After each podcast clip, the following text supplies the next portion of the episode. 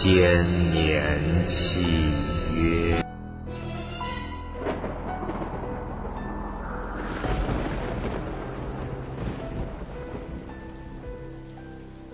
Hello，欢迎来到梦想电影院，我是爸爸，我是小韩妹。嘿嘿，我们今天要开始，呃，录一期现在正在上映的一部片子，就是根据《鬼吹灯》改编的《寻龙诀》。小韩，你也是刚看完吧？对对对，前天看的。嗯，然后你看完的感觉如何？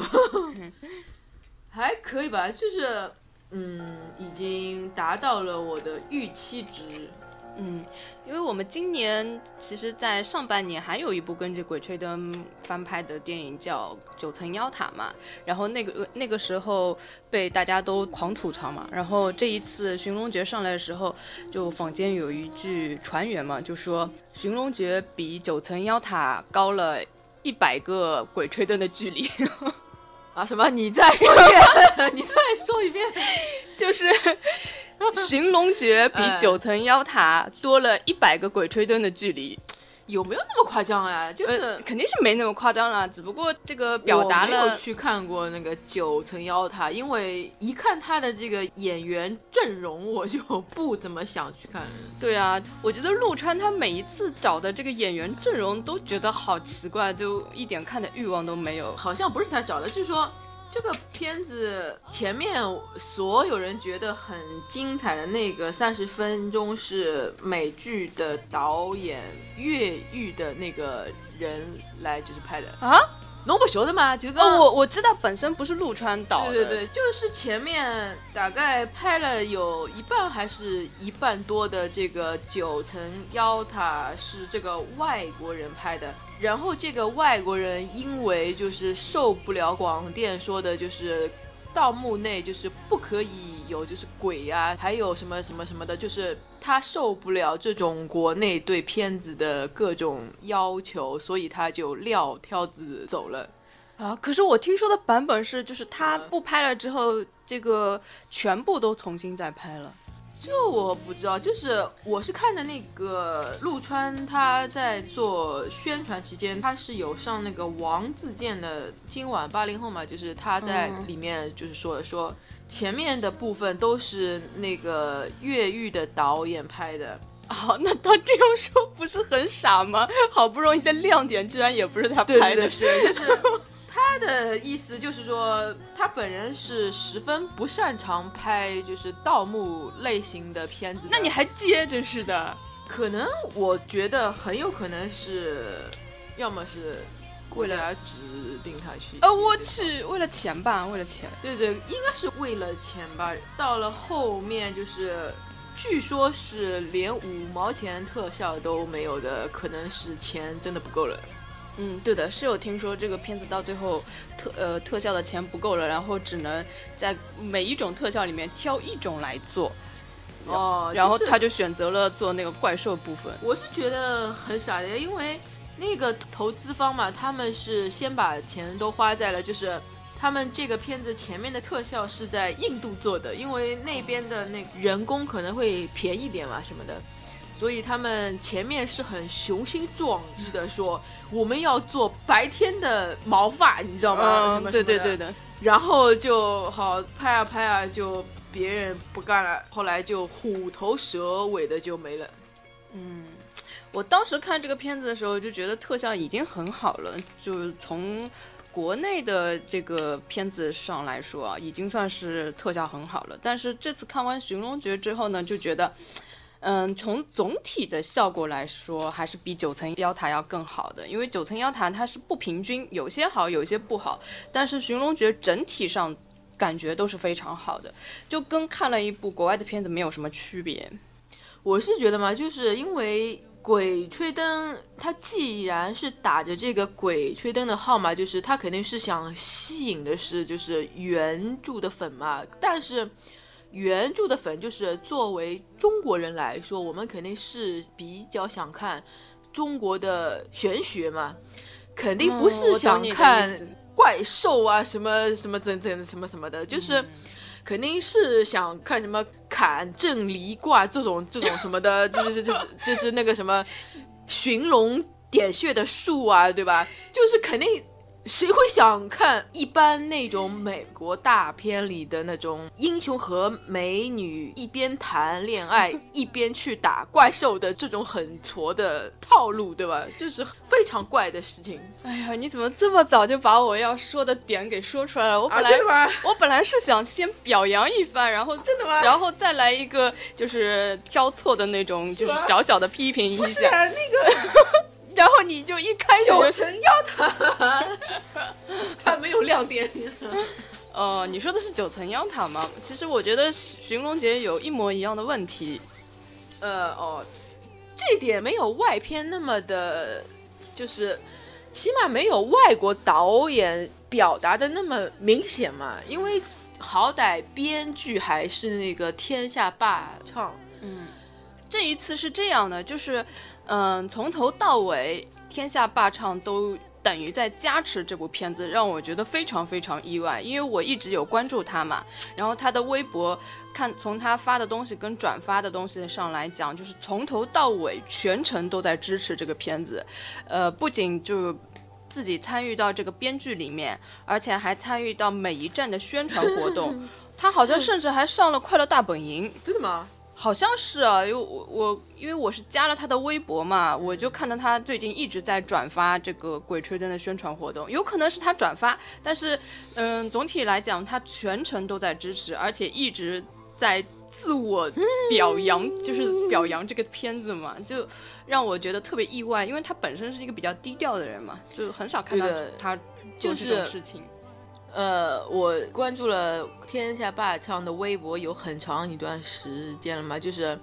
他从这个片子大概几个月前他就发表了那个声明，他是说他是说明了以下就是《鬼吹灯》整部系列的版权所属问题，就是前面的一半，大概一到四还是一到三，他是卖给了。就是拍九层妖塔的，不，并不是他卖的，是因为那个时候《鬼吹灯》它是在起点上面做连载的嘛，然后那个版权可能也是属于起点中文网的，就是。嗯，起点是把前面的一半的版权给卖给了，就是拍九层妖塔的，是上瘾吧？大概，就是可能我觉得这个行为是是让天下霸唱不大舒服，呃，所以天下霸唱他后来把后面的四部的版权都卖给了万达，对的，都卖给了万达嘛。而且我是觉得乌尔善对天下霸唱改编权还蛮尊重他的，就是基本上就是全全部都是他来改的嘛。所以说，天下霸唱才会那么不遗余力的去跟九层妖塔对干。对的，我还看到他在微博上发了一个声明，就是九层妖塔刚上来的时候，然后这很多的网站上是的，是的，写编剧的名字是天天下霸唱，唱写的是招牧野，就是他的本名嘛，他就非常愤怒，然后他把截图出来说，这绝对不是我编的剧，然后为什么还是要写上我的名字就是什么什么，就是就在那里说嘛，所以我感觉他是很生气的。对的，非常在意这件事情。而且确实，九层妖塔的剧情和原著基本上没有什么关系，没有。一毛钱关系。对的，对的，人家也就是借个你的鬼吹灯的顺风车来怎样怎样的。嗯，呃，肯定，我觉得起点是有得罪过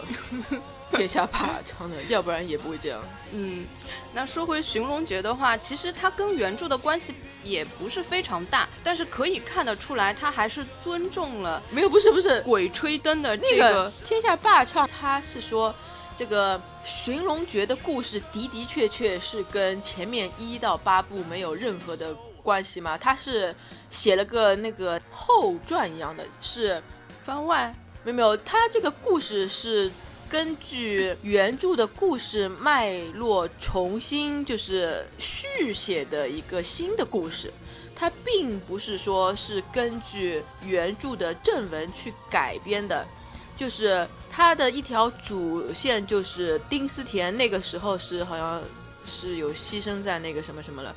然后他就根据这个来续写了一个故事出来，就是天下霸唱的微博上面他自己也也有发了一条声明，是解释了一下这个故事是怎么回事嘛。所以我对《寻龙诀》这个故事还是比较清楚的，而且我在上半年的时候刚刚把一到八部的有声版刚刚就是从头到尾都听了一遍嘛，所以哦，太好了，听完我再去看这个片，我是觉得毫无违和感的，因为等于就是像电影，它就像是酒一样的，就是这个意思。嗯，我是我是因为看了很早，我是从它连载的时候就开始看了，所以大概有好多好多年过去了，啊，怪不得 我就很多已经完全不记得了。然后，嗯、在这个电影上映的同时，正好又是天下霸唱的一部新书，正好也是在发售的时候，就他有一部新书叫就叫《摸金校尉》，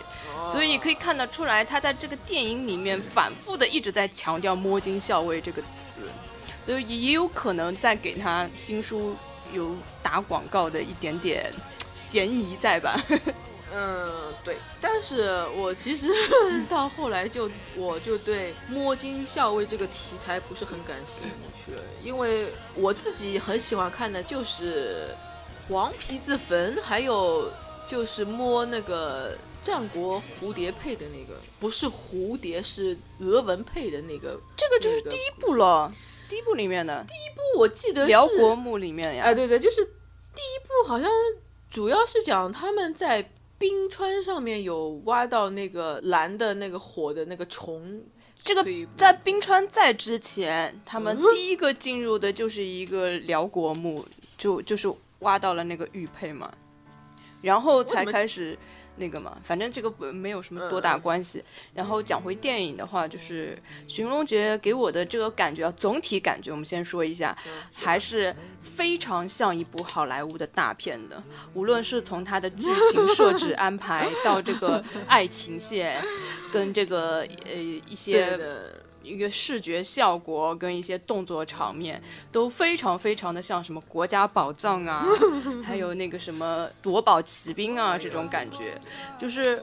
你你看完之后觉得呃不会比他们差，因为我们现在的视效也做了还不错了，但是呢，嗯，总归会有一些些遗憾吧，因为它本身是一个非常原创的作品，而且它本身可以拍出非常中国化的东西，就可以让所有的国外的都无法去模仿的东西，不像这种国外的片子啊，你所有的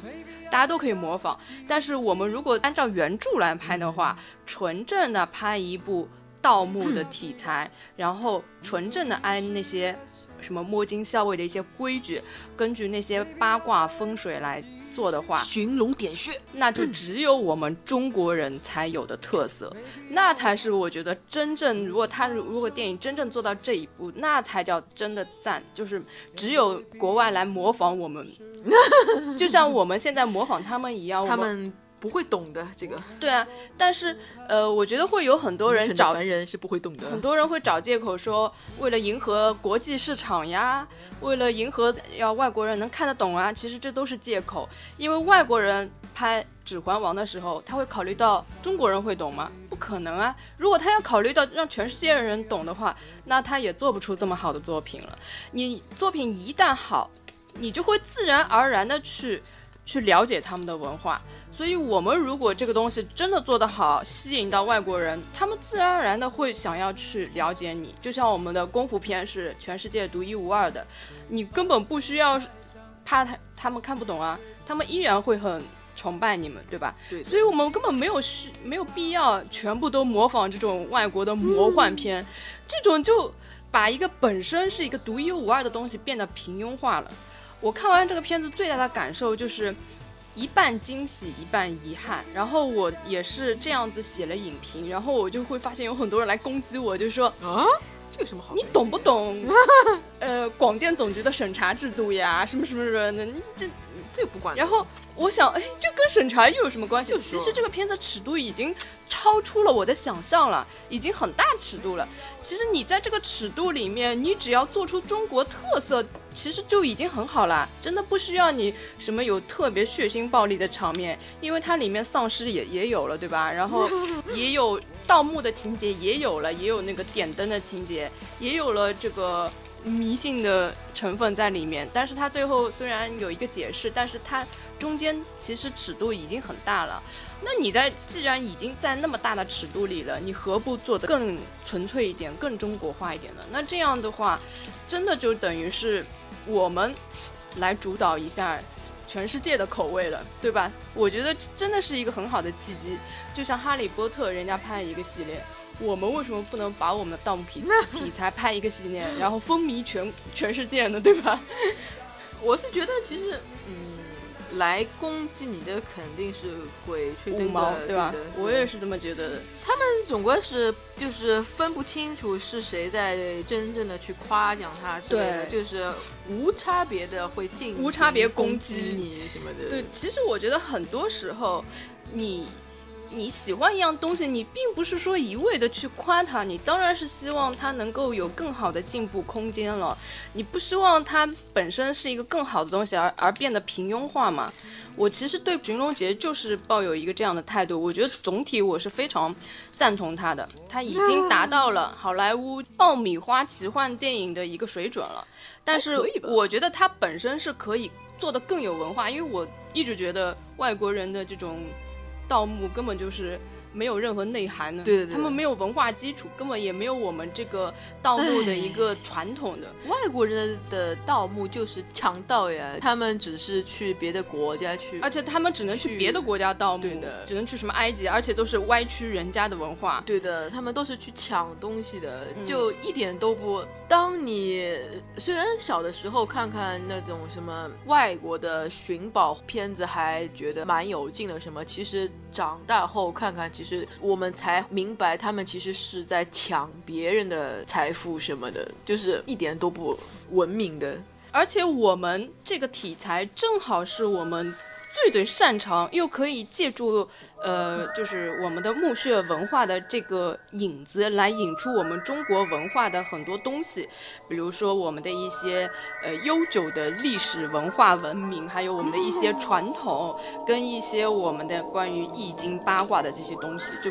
直接可以输出我们的真正的中华文化，这才是高级的地方嘛。但是这个呢，我觉得，嗯，还是要给他一个进步的空间，希望他后面可以 慢慢的来。我看完这个片子后，我整体就是一个比较直观的一个感受，就是我是觉得这部《寻龙诀》的整体水平是跟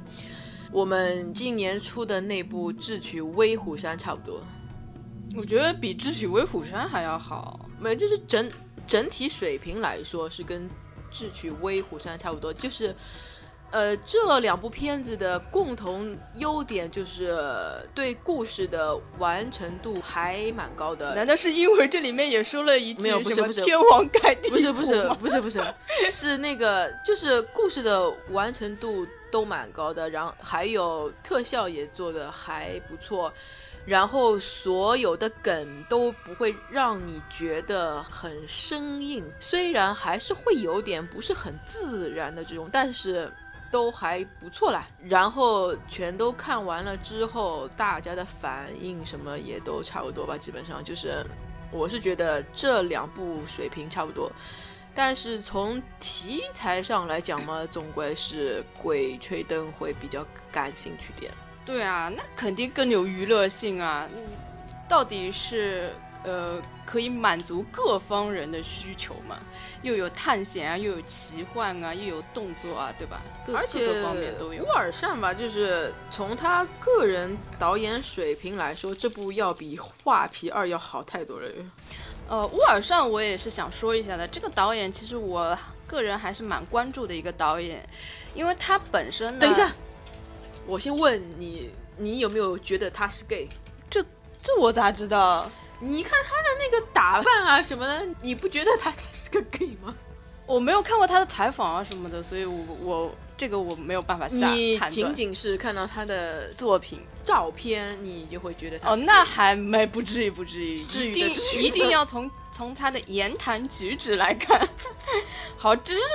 这个就不管了。好不管了。呃，说回乌尔善，他本身是一个拍广告片的一个导演，然后他转型的拍的第一部电影叫《刀剑笑》，这个片子我个人是挺喜欢的。是不是柳德华跟没有没有林青霞没有，不是，啊？不是不是的，不是的，吗不是的。编剧是张嘉佳，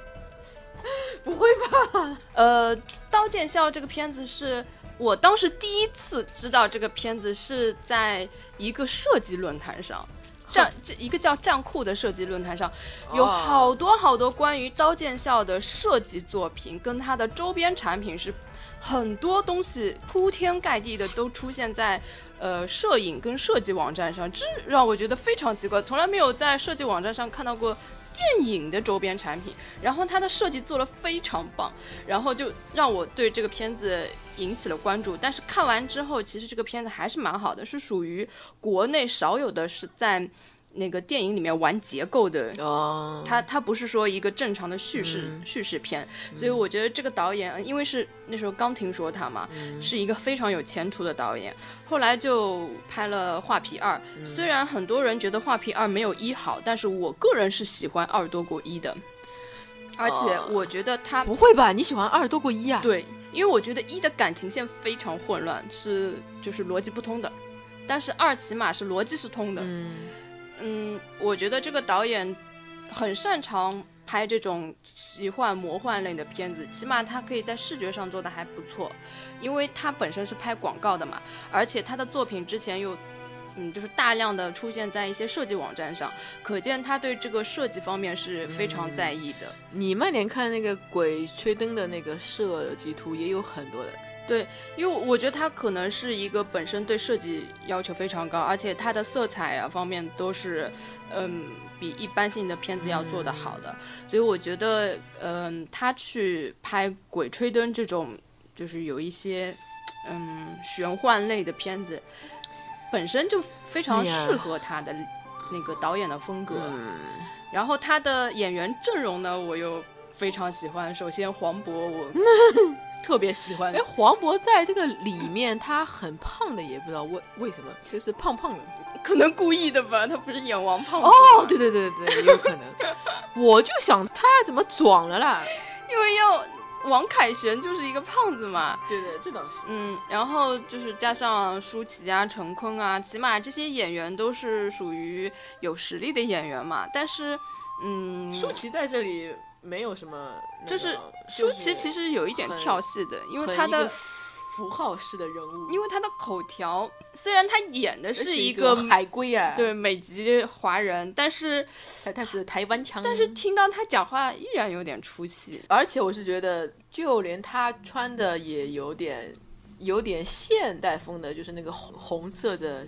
哦夹克衣、呃，也好出。她在这个，里面从头到尾的造型就很像安吉丽娜·朱莉的那个，对的对的对的古墓丽影》里面的谁，对的，劳拉。对啊。如果按照那个原著的时间线的话，应该是一九八八几年吧，是吧？还是一九九几年什么的？就是那个时代的外国妇女的发型还是蛮有特点的，但是剧组好像没有按照史实来。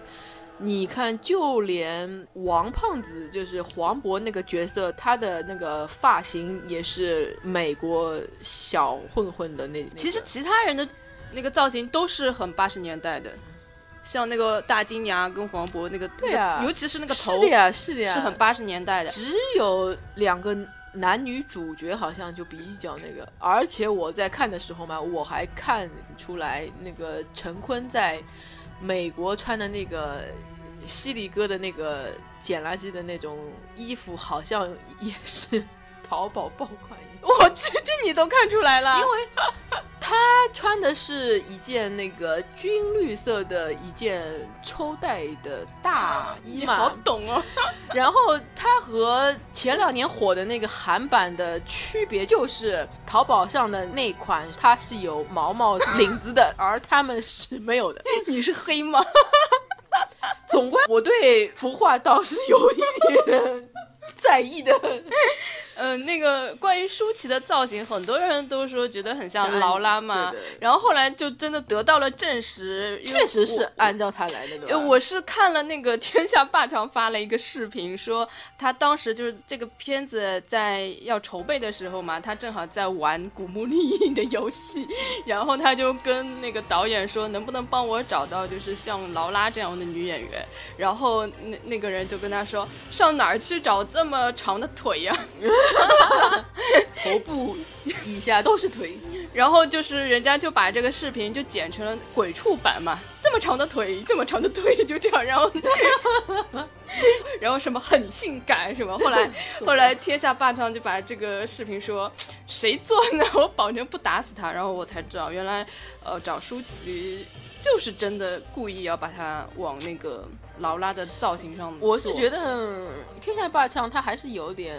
就是不够大气吧，他嗯对的，他还是这是一个电影，你怎么能就按照自己的喜好对吧？就是你是一个有代表的中国特色的一个片子，你怎么能去学古墓丽影？我觉得有可能也是开玩笑吧，可能不并不是他真的就这么想吧，要不然我还挺觉得挺 反正我是觉得，他既然不是那种什么号称是致敬的片子，他就不应该会出现这种有角色会相似的这种事情出来。尤其到后面只穿了一个背心，然后扎个马尾辫，真的好像哦。那个马尾辫的那个辫子还跟 劳拉的那个编法是一样的，受不了。是啊，然后关于陈坤，其实很多人说他演的胡八一很像，但是我个人还是觉得有些缺陷的，因为他的大部分时候都在耍酷。这我倒是没有什么异议，因为我觉得陈坤这次的颜值非常高，他不管是穿那种军装，就是。在闹革命时候的那个衣服给他穿还是很潮流的，哎呀，果然有觉得可以颜就啊行啊！因为哎呢，我举个例子好了，就是我们年初看的那个《狼图腾》里面，冯绍峰穿就还是很土的，就冯绍峰的粉丝不要打我。就是现在看陈坤穿，你看帅吧？我还觉得。黄渤穿也很帅嘞。我说穿军装的那部分嘛，也很帅的。那个是可以，没有没有，就是穿那个海魂衫那个。对啊，挺帅的呀！我真的觉得那时候黄渤就短头发那个造型挺好看的。我觉得黄渤这个脸已经这样了，你你让他穿什么会更加丑？你说？不就后面的那个造型就比前面那个要丑很多，就长头发的那个造型。哦，就是那个在美国的时候那个。对啊。哦，那个是有点，哎呀。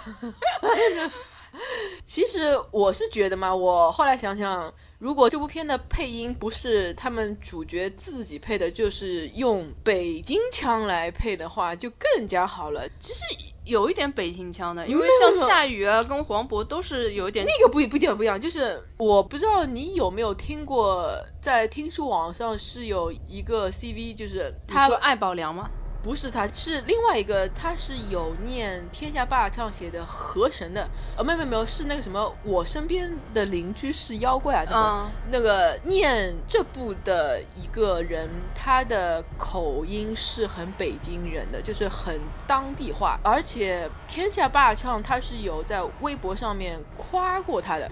说他念的就非常有，就是那个味儿嘛。我是在想，如果可以用那种味儿来配的话，会更加有感觉的。哦，那我觉得倒也未必啦，因为还是主主角自己的声音会比较好。因为如果换成一个好像完全听的不是他们的声音，也也也会挺怪的。会吗？这那会会怪的。用主角自己的声音的话，那就肯定和原著的胡八一是不同的呀。你不觉得黄渤跟夏雨都在很刻意的说北京腔吗？尤夏雨本来就是北京人哦，他们俩都是山东人，真的吗？对啊。然后黄渤有很刻意的在里面讲那个北京腔啊，我觉得已经很够了。他在里面的笑点都是他在说，不是真，嗯，真正的北京腔，并不是说味儿，这哎呦，你要这种的不是不是我真的觉得好没意思。并不是这种的，就是配音真的可以给一个片子有很大的不同的，就可能作为一个电影也不会允许说，肯定还是会选择要说标准的普通话吧。嗯我觉得这个关系倒不大。然后还有一个演员夏雨嘛，其实我觉得他在里面稍微有一点烦，就是演的稍微有点夸张。然后很多时候看到他就是在里面不停的说叨逼叨叨逼叨叨逼叨，我觉得他好烦啊。也是有点过有有一次被打晕了，我就啊，整个世界都清静了。但是我我觉得没有他在那边演的很用力的话，这场戏就会很尴尬。就是其他那个刘晓庆的那个外国走狗，他个人气场也是撑不起来这场就是那个戏的嘛，所以没有他演的那么，我觉得就有点尴尬。所以你这一次的演员的表演都还算是挺满意的了。没有没有，只有舒淇我觉得不太满意。嗯，我觉得都还总体都还行吧，但是还是觉得只有黄渤演的最好。因为我是原著党嘛，就是我个人还是期望就是雪莉杨可以比较有智慧一点嘛，而就是这个舒淇她只是一个很符号化的人，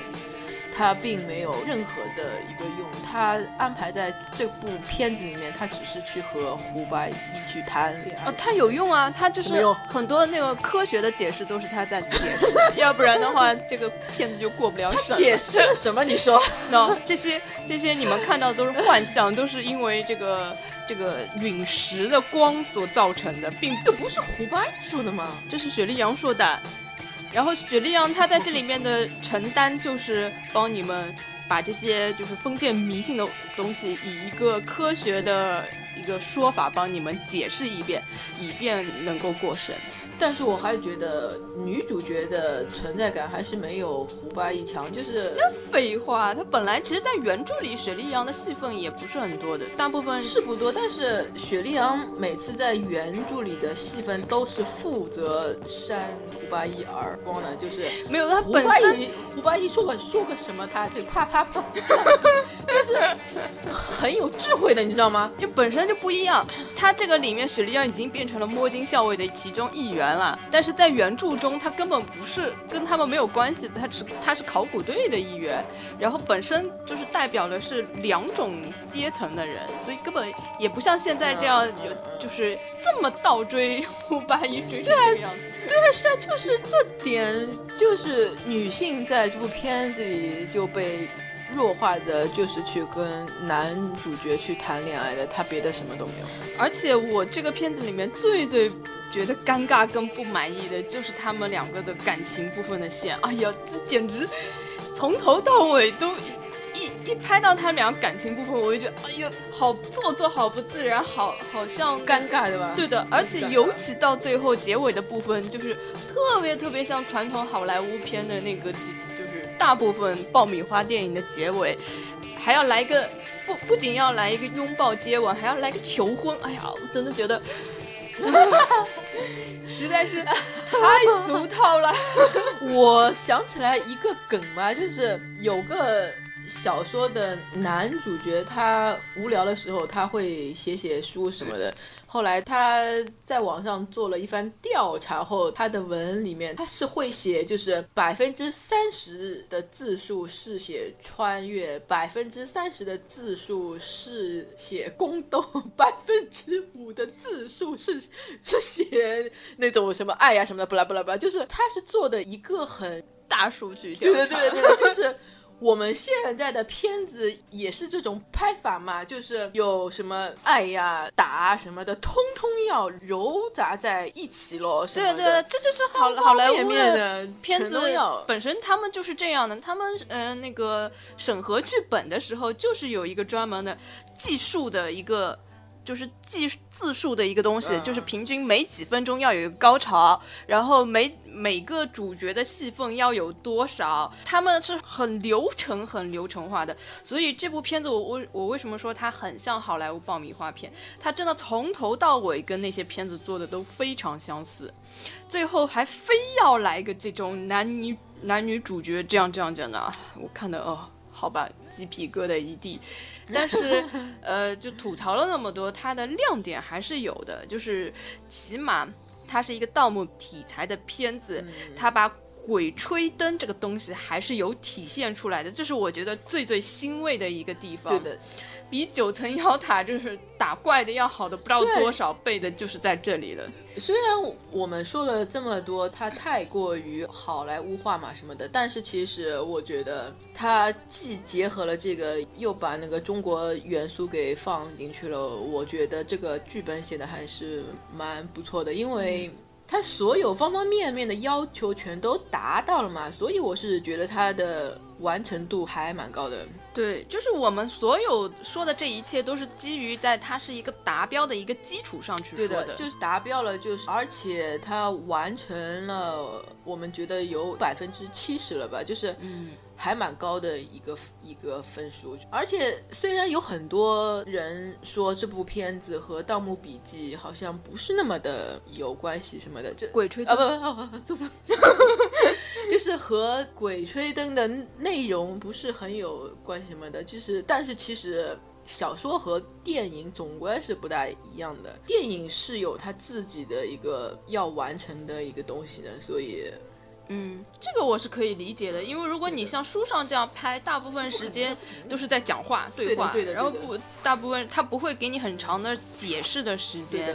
那你电影肯定还是要以视觉来说话的嘛。对的，嗯。然后我在网上还看到很多人是说这部片子的特效做的不怎么酷炫啊什么的。其实这个就是一个盗墓类电影很难拍的一个点了。如果他把一些寻龙诀给拍的很，就是拍的很酷炫啊这种的。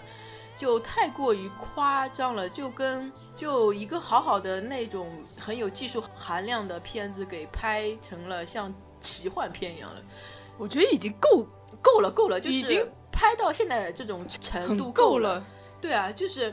如果还想要更加多的那种效果啊怎样的，就会很就是超过了，已经就感觉和奇幻片一样了，对的变成，木乃伊了。对的，对的。所以我看下来是觉得那种寻龙点穴的手段，它可以拍的再多点，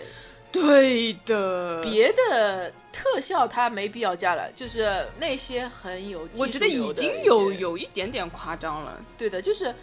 拍到现在这个度已经够了。嗯，我觉得那个外国人他不是走到那个墓穴地宫，他把门一推开来，有个那种像怪物的那个就是颜料，哎，对对，这颜料。被那个对啊就是化的那个东西。对啊，我觉得这种梗还不错，就是嗯它既不是说什么魔法，又不是那种鬼啊什么，它就是一个很有科学性的，对吧？它是那个嗯，虽然颜料什么的，虽然它做的夸张了一些，但是你起码看的效果特别好。是的，是的，而且又不是什么魔法之类的，很就是很中二的一个东西，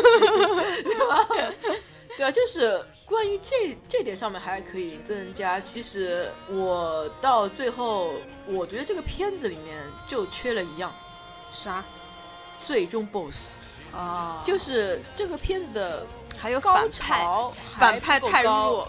对对对的，就是高潮还不够高，而且这个片子的反派，你说是谁好呢？就是那个刘晓庆演的这个大师，我觉得他还不够反派。对，所以就是说反派太弱嘛，就是像不存在一样。你说那个彼岸花那个尸体，你能说他是一个反派吗？就是他就没有诈尸，最后我觉得他最后应该炸一下尸，就是对吧？就是就是所有的特效片，我是觉得没有高潮是感觉还是缺了。我觉得他全程都在高潮，所以就变得比较平均了，就变成反而无高潮了。其实前面挺高能的，像不是。日本鬼子突然并不是不是。复活什么，我是觉得应该像那个圣斗士一样说，啊我快要死了，然后 然后我就就是胡八一，我来救你啊这种的，呃，对吧 就是这这种比较夸夸张的，就 是就是这种生死关头，就是快要死了那种，就是会给人一种，哎呀。怎么办？他们快要死了，这种这种很高潮的，就是哦我知会把就是剧，我知道你的意思推动。就是你呃没有为剧中的人揪心的时候，对啊，就是你根本就没有那种很担心他们，哎呀，他们他们要怎么办之类的。嗯，对的对的，因为他们全程都是差不多的那个点，所以就感觉比较平均。对啊，他们最惊险的也就是碰到那个幻觉吧，嗯，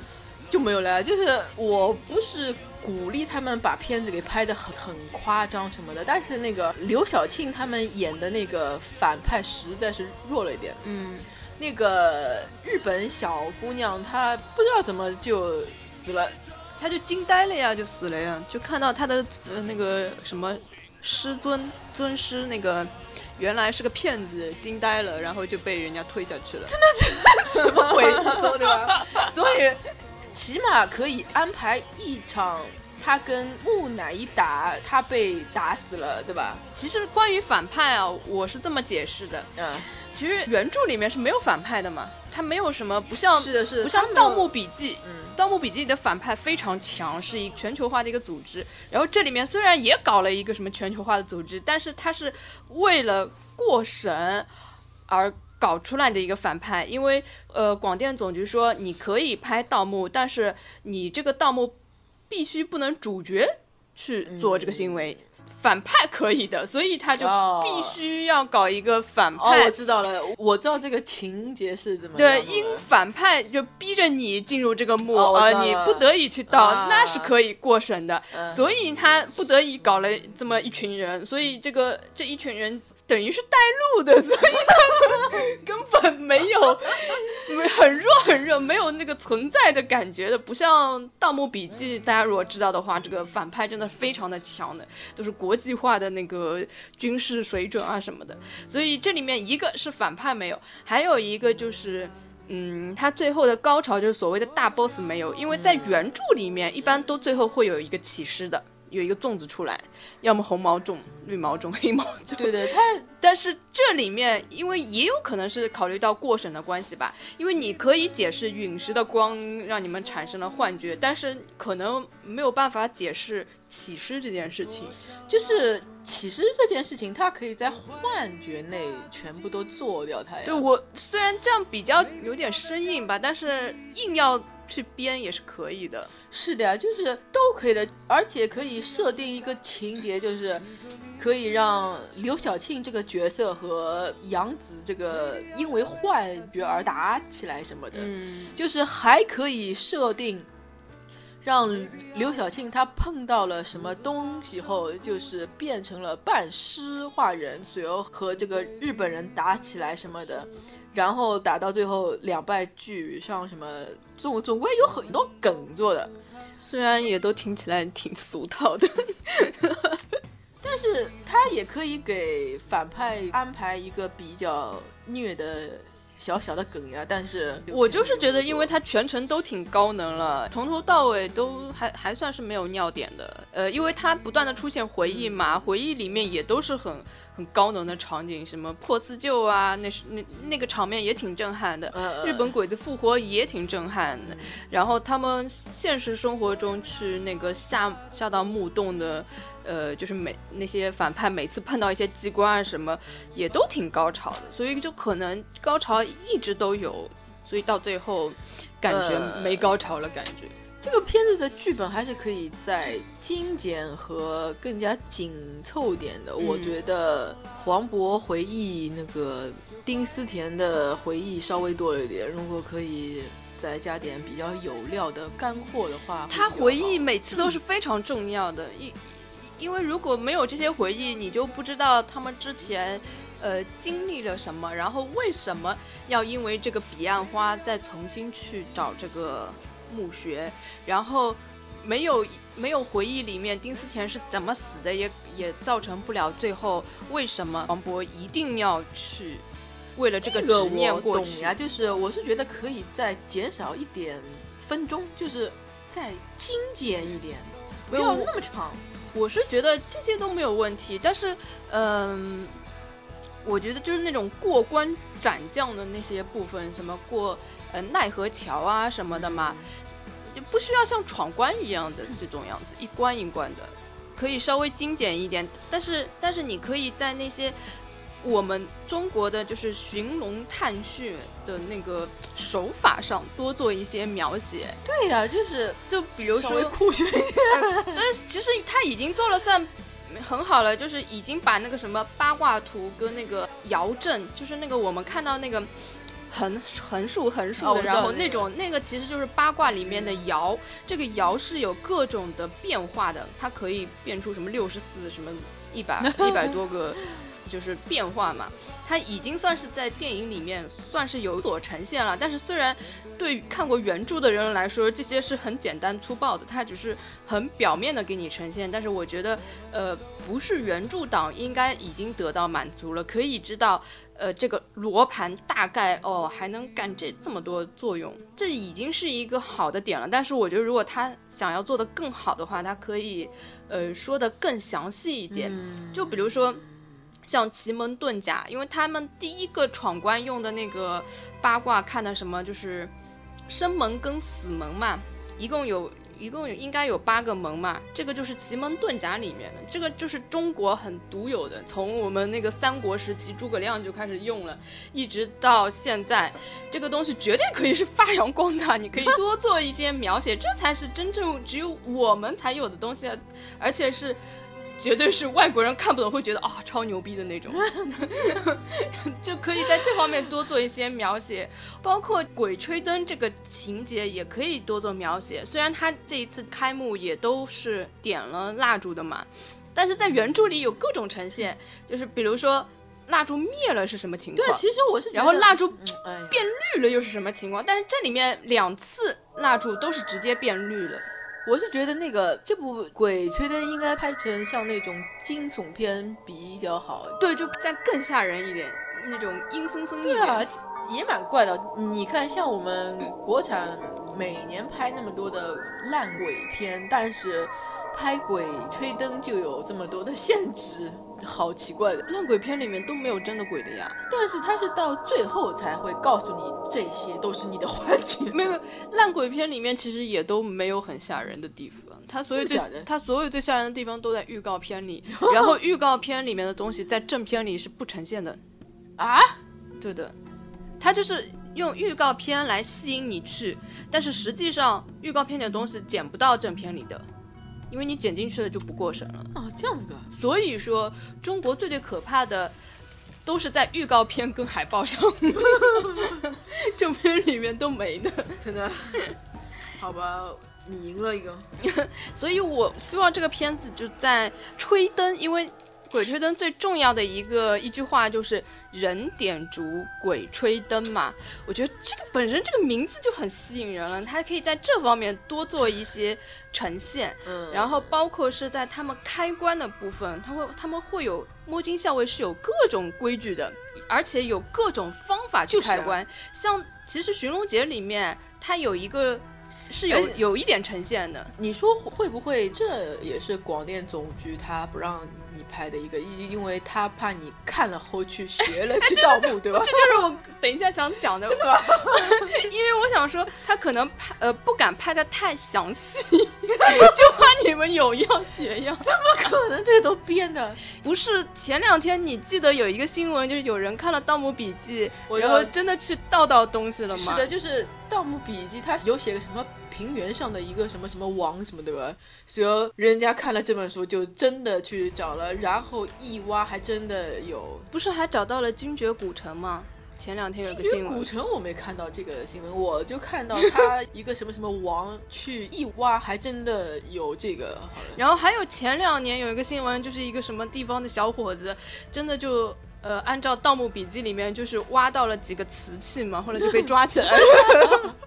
所以人家就这么随便一挖就能挖得到。呃如果你把这种盗墓的手段拍得太精细，可能就是怕你们都去模仿吧。我估计是这个原因，所以他没有拍的那么细致。原来如此。要不然的话，原著里面就这些部分才是真正写的精彩的地方。为什么老是网上说《鬼吹灯》比《盗墓》好呢？因为《鬼吹灯》其实从我的角度来看是比较写实的，嗯，因为他在这种手段上写的非常的详细，对的，然后他用的各种工具啊，洛阳铲啊，像这一次舒淇她背的那个金刚伞，嗯。也是他们就是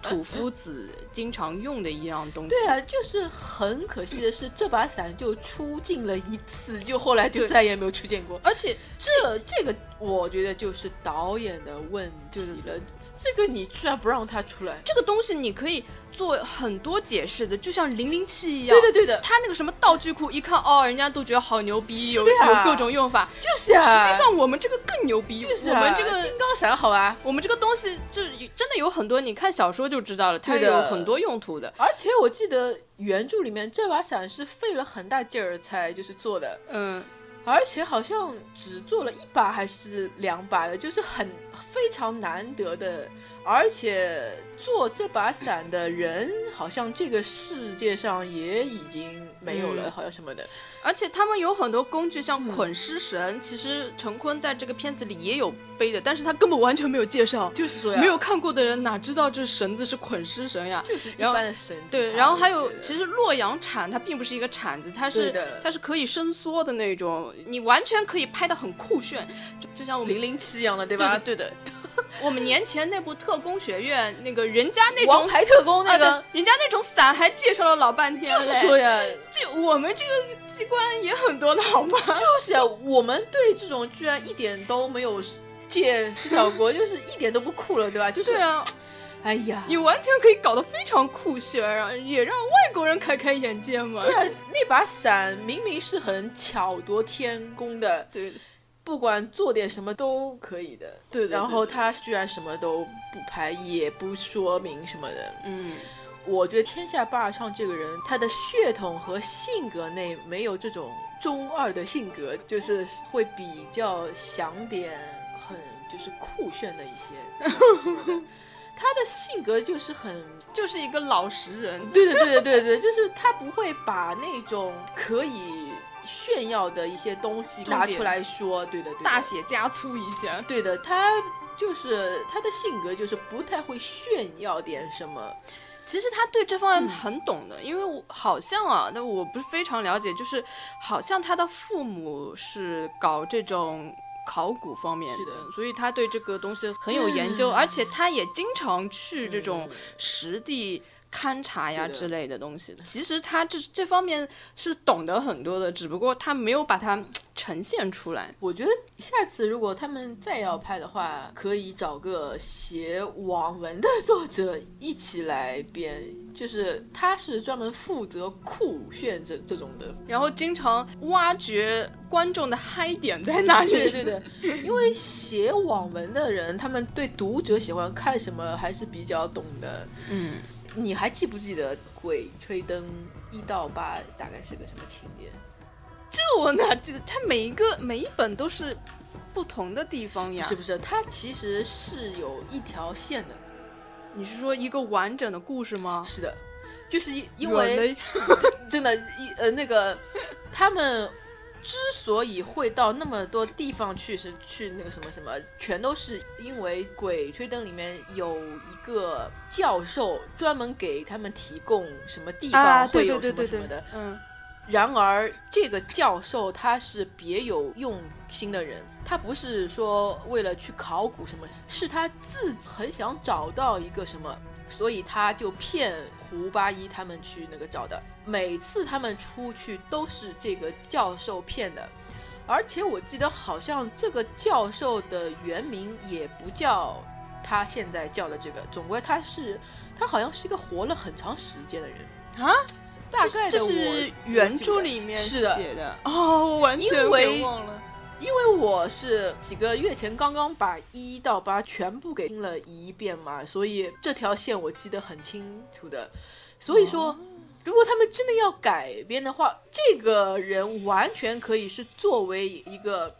大最 boss 终大 boss 来拍的，什么什么的。而且你不觉得可以当成伏地魔来拍。是的呀、你你不觉得他他的这条线就真的很像伏地魔吗？对，而且他不需要每一步都出来，他只要有人一提到他的名字什么或怎么样，就是啊出来一个手啊什么就可以了。而且真的就是每步都是这个人提供的线索是去让他们去盗墓的，所以如果他们真的是想要好好做盗墓这个系列的话，就可以从这个上面来拍的，什么什么不啦不啦不啦。但可惜他这个版权是分成了两个公司卖出去的。对的呀，所以这就很错。但是原作者他还在的呀，他可以不按照他本来写的那个原作者肯定想不到你这么酷炫的点子，对的，你赶快，这样肯定想不到。你赶快艾特他去。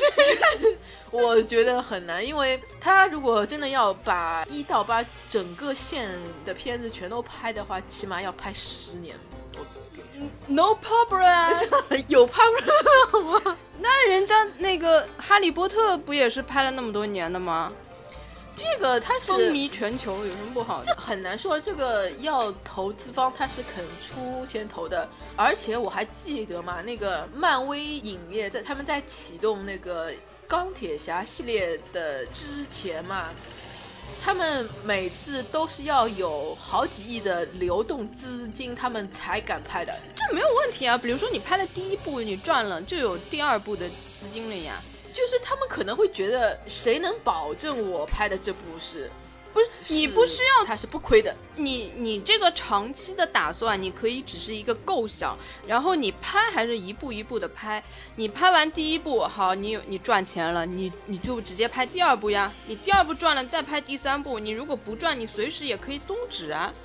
像漫威系列就是这么创造出来的呀。漫威系列，我觉得它可以做的这么成功的一点，是因为是他们领导就是对整个剧是非常有爱的，就是他们并不仅仅是想赚钱，他们还是想把它拍得很棒的。我们国内现在的所面临的只是投资人他们想洗钱而已。别的没有，就是并没有人是真的想把《鬼吹灯》什么给拍得很经典啊，怎么的。我觉得在你想赚钱的同时，也可以做到可以把它拍的还比较好。就是我觉得两不耽误嘛。你想，《哈利波特》是他们，呃，到现在是系列里面最赚钱的一个系列，好像是，就是所有的七部加在一起，七好像还分了上下八部，是系列里面最赚钱的。它不是照样也赚钱啊，照样也可以拍的很经典啊。而且我们又有不差人家的原著，对吧？其实我觉得做成系列最好的还是《盗墓笔记》，因为它是真的是全部能串成一条线的。《盗墓笔记》它不是坑掉了吗？但是它里面绝对是玄幻的，要比《鬼吹灯》多得多，拍出来肯定更好看。哎呀，你虽然说是这么说，但是但是根本没办法拍，它里面都是涉及到那种长生啊什么的，我觉得还是给外国这人还不是还不是这个问题，它的问题是在于。现在别人提到《盗墓笔记》，就有很多观众会觉得它比较 low，就是因为可能投资方他们真的想要拍的时候，他们会去找小鲜肉来，哎，我就是怕这个，因为这是不可能《。盗墓笔记》它真的是比较适合小鲜肉拍，因为它主要是涉及到了对就没办法了。那《盗墓笔记》它就不适合做成经典剧啊，它真的是它只能走给自己画了一个同人圈圈，对啊，它只能走走同人圈这种比较偏的一个路嘛，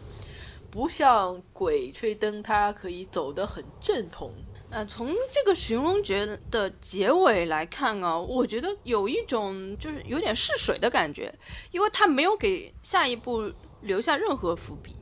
而且它是一个封闭式的结局，它最后就是那个胡八一跟薛礼阳就直接求婚了。你想，如果是你要做一个拍系列剧打算的话，男女主角怎么可能那么早就在一起呢？你你起码要的先是谈谈恋爱吧，然后中间要纠葛一下吧。他直接就给求婚了，然后感觉就很封闭的一个一个结尾的处理方式。而且他这个感觉后面你要拍系列就很难，他这个是一个很独立的一个故事嘛，不像是哦你为下一次的那个盗墓嗯，又留下了一些什么悬念啊什么的。哎，其实我是觉得，《鬼吹灯》你不一定一定要按照它八部来拍，就是你可以就拍三四部好了，就是还是按照它原著中的那条线来拍，就是里面是有一个潜藏的一个坏蛋给他们提供一些线索，就让他们去盗墓嘛，就是。可以就拍三四部比较有特征，就是可以拍的很精彩的这种，像黄皮子坟是在东北的，就是这种啊，还有就是海底那个什么什么，嗯，还有一部就是拍那个虫洞那种什么的，可以把比较有拍点的几部做成那个像哈利波特这种差不多的系列片嘛。等到最中部的时候，就是拍战那个 那个坏蛋，叫 坏蛋什么的，就是可能他是想寻找一个那个长生不老啊，或者是就是寻找到他一个远古时期的一个文明啊什么的，就是去寻找到他的祖先什么的，对不对？然后就把他给打死就可以了，就是这种。完全可以拍的很像商业大片一样的，结果他还要掺杂那么多情啊爱啊之类的。是的呀，所以我就不知道他怎么想的。如果他按照原著来拍的话，虽然原著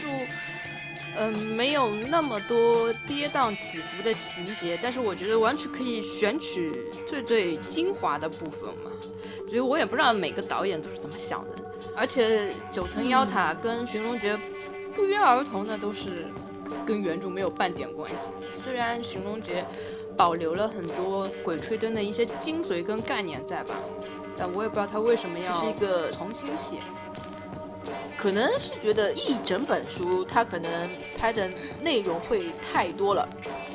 会很不好改。他可能就是想，那我干脆就写个新的出来吧。那那如果他要拍下一部的话，难道又是重新写吗？就很怪啊！我觉得，我觉得可能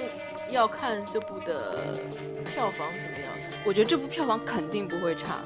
我觉得票房要看它上映时间是有多么的长。如果是像《智取威虎山》那么长的话，票房应该是会爆的。嗯，我昨天看他们已经过四亿了，我预计它应该会有二十亿。真的假的？嗯，除非它上档时间长，要不然就有点不。反正我是这么预计的。你想了，连一部《捉妖记》都能有。是超过了那个什么港囧的，对啊，但是它是有一个前提在的，《捉妖记》它上档时间很长的，它过了暑假那个保护月后嘛，它开了学后它还没有下档。反正我的心愿就是超过《捉妖记》，不可能这样跟你说，因为《捉妖记》跟它比真的差很多，好难啊！那个《捉妖记》我真的觉得肯定是政府给他开了灯了。要不然他不可能上档那么久的。我希望这个《寻龙诀》如果再拍续集的话，在这个寻龙点穴这方面多做一些交代，因为这个是所有的嗯盗墓贼最最要做的一个功课，就是最难的一部分。为什么王胖他就做不来？其实只有胡八一他比较擅长嘛。这个就是看风水，嗯，你完全可以做一个非常好的特效，就是因为。嗯，他们寻路嘛，就是找龙脉嘛。他可以通过星辰跟山川的位置，你可以搞一个非常大的场景，然后通过他讲解，你可以看出啊，配合这个山川跟什么，呃，天啊什么那种感觉，就可以看出哇，有一条龙的感觉。因为龙脉龙脉，其实它都是根据山形有一些像龙，有一些什么入海的龙啊，有一些是呃对对对腾飞的龙啊，对对对对对，这个你完全可以拍成非常大气的一个一个自然环境的效果。我是觉得和摄像是有关的，就是如何分镜啊，如何对去弄啊。但是应该也要剧本里也要提啊、要不然他怎么知道怎么拍？看来还是有问题，就是导演、编剧和摄像这三个人应该好好的谈谈这个。实际上，《寻龙诀》里面他有拍到一点的，就是他们去的不是一个公主墓吗？对，你有没有侧面是个脸，对吧？对，一个躺着。的女女人的但是，这个镜头只有半秒钟就没有了。而且他没有解释，是的，是的，你不解释谁知道啊？对啊，你看像那个《奇幻漂流》里面，他还拉了一个景，是个人躺在那里，嗯对对对对吧？这个就可以做个很唯美的那种画面出来什么的，结果他们也没有做，就是放弃了。起码要有一个摸金校尉在后面去解释我为什么选了这个地方来打盗洞，而且我为什么打这个盗洞跟这个山川是有一定的距离的，因为他他们不会直接就打在这个主墓室里面的，是的，他们都会离这个主墓室很很远的地方，从一个耳室进去，然后就是通过一一段墓道，然后再走到那个真正的墓穴嘛，这里面它都可以提一下的，然后就可以配合中国的那个风水啊，跟那个八卦阵啊，嗯，因为最最具有技术手段是。外国人无法去做的，因为它这里面有一个对比嘛，就是他去放两个麻雀下去，啊，对对对，看一下空气，然后人家一秒钟哦，空气没问题就好下去了。那这些东西你的确可以靠国外的那种先进的技术去达到，但是你一定要说我们就是几千年流传下来的一些老手法，对啊，就是怎么人家用科学技术无法达到的？就是啊，就是这个怎么能不表现呢？我们现在这个片子反而是被别人抽，对吧？啪啪啪的 抽抽抽对呀、你什么意思吧？你对吧？你你其实真正再高科技东西都无法探测的，就是墓穴的位置，要不然的话，就是说，就就就人家这种考古队早就全挖出来了，你就是啊说是吧？为什么难在这个无法定位？就是因为它有很多很多，就像易经啊、八卦这种学，好吧？中国玄学，懂吧？你要就是要在这上面多做一些这种解释什么的，才能觉得哦，我们好牛逼的。这个就是你千年的老祖宗传下来的东西，是啊是你们一时半会儿无法用科学去超越的。而且我刚刚还想到，我我我们还可以安排一个情节嘛，是就是，呃，胡八一他们在盗墓的时候碰到了一个外国的一个什么探宝队，随后就把他们给胖揍了一顿，这样多好啊！这这样还有爱国主主义情操，对吧？多好啊！政治立场很正确，好吧？你说，我希望如果导演听到这期节目，可以请我去当当顾问。你可以把这个节目剪出来之后艾特他呀。也不知道他们还想不想拍什么二啊、三四五六啊？这个片子赚钱绝对会有二三，除非他脑门被夹了。但是他们也有可能并不是很诚心想拍啊，就是，版权都已经买了四部的，你说可能会不拍吗？但是他们也没想过要做成一个像《哈利波特》或者是《指环王》这种的剧啊，他们也没想过要搞得那么赞呀，对吧？哎呀，我真心希望他可以做出具有中国特色，然后是令外国人来争相模仿我们的东西，并不是我们去模仿别人。你，看盗墓题材真的是很有中国特色的，还可以拍的很酷炫的这种而且我们真的真心的有非常好的有那么多的墓，而且我们其实我觉得他还有一点没有好好讲的，就是墓穴里的那些机关。哎，对的，这种东西，这种东西是多好的东西，而且又可以出特效的东西啊，它居然也很少。而且我最不满意的就是他为什么要把那个棺椁搞成像一朵花一样？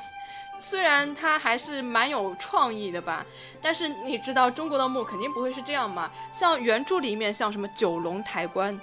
这个是到底是盗墓里的还是鬼吹灯里，我也不知道。但是我们这个东西也是不是盗墓，我们肯定不是鬼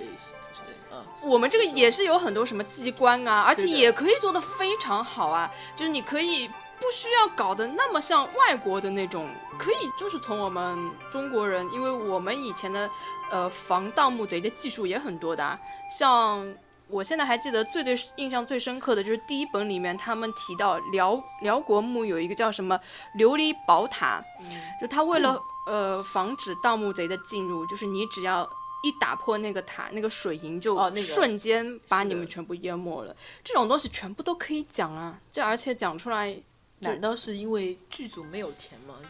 这应该不是没有钱，人家可能怕你们去模仿吧。你们哦，把他机关怎么破解都讲出来了。这是他们拍的第一部那个盗墓剧，这样子就算了吧。对对，我觉得这个这个片子真的是有一点试水的感觉。嗯，就想先试试试看市场的反应，有可能效果好的话，他们会认真的去考虑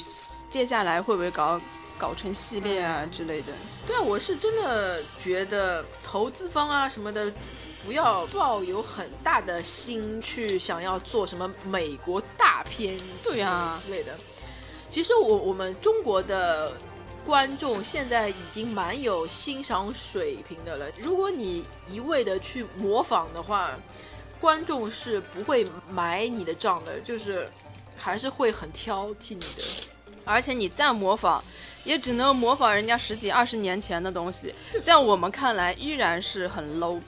但是你如果不模仿，你做出自己，虽然你可能特效上面并不能像人家那么出色，但是我们觉得这是我们独一无二的东西，反而会让人家觉得刮目相看。就是就是，嗯，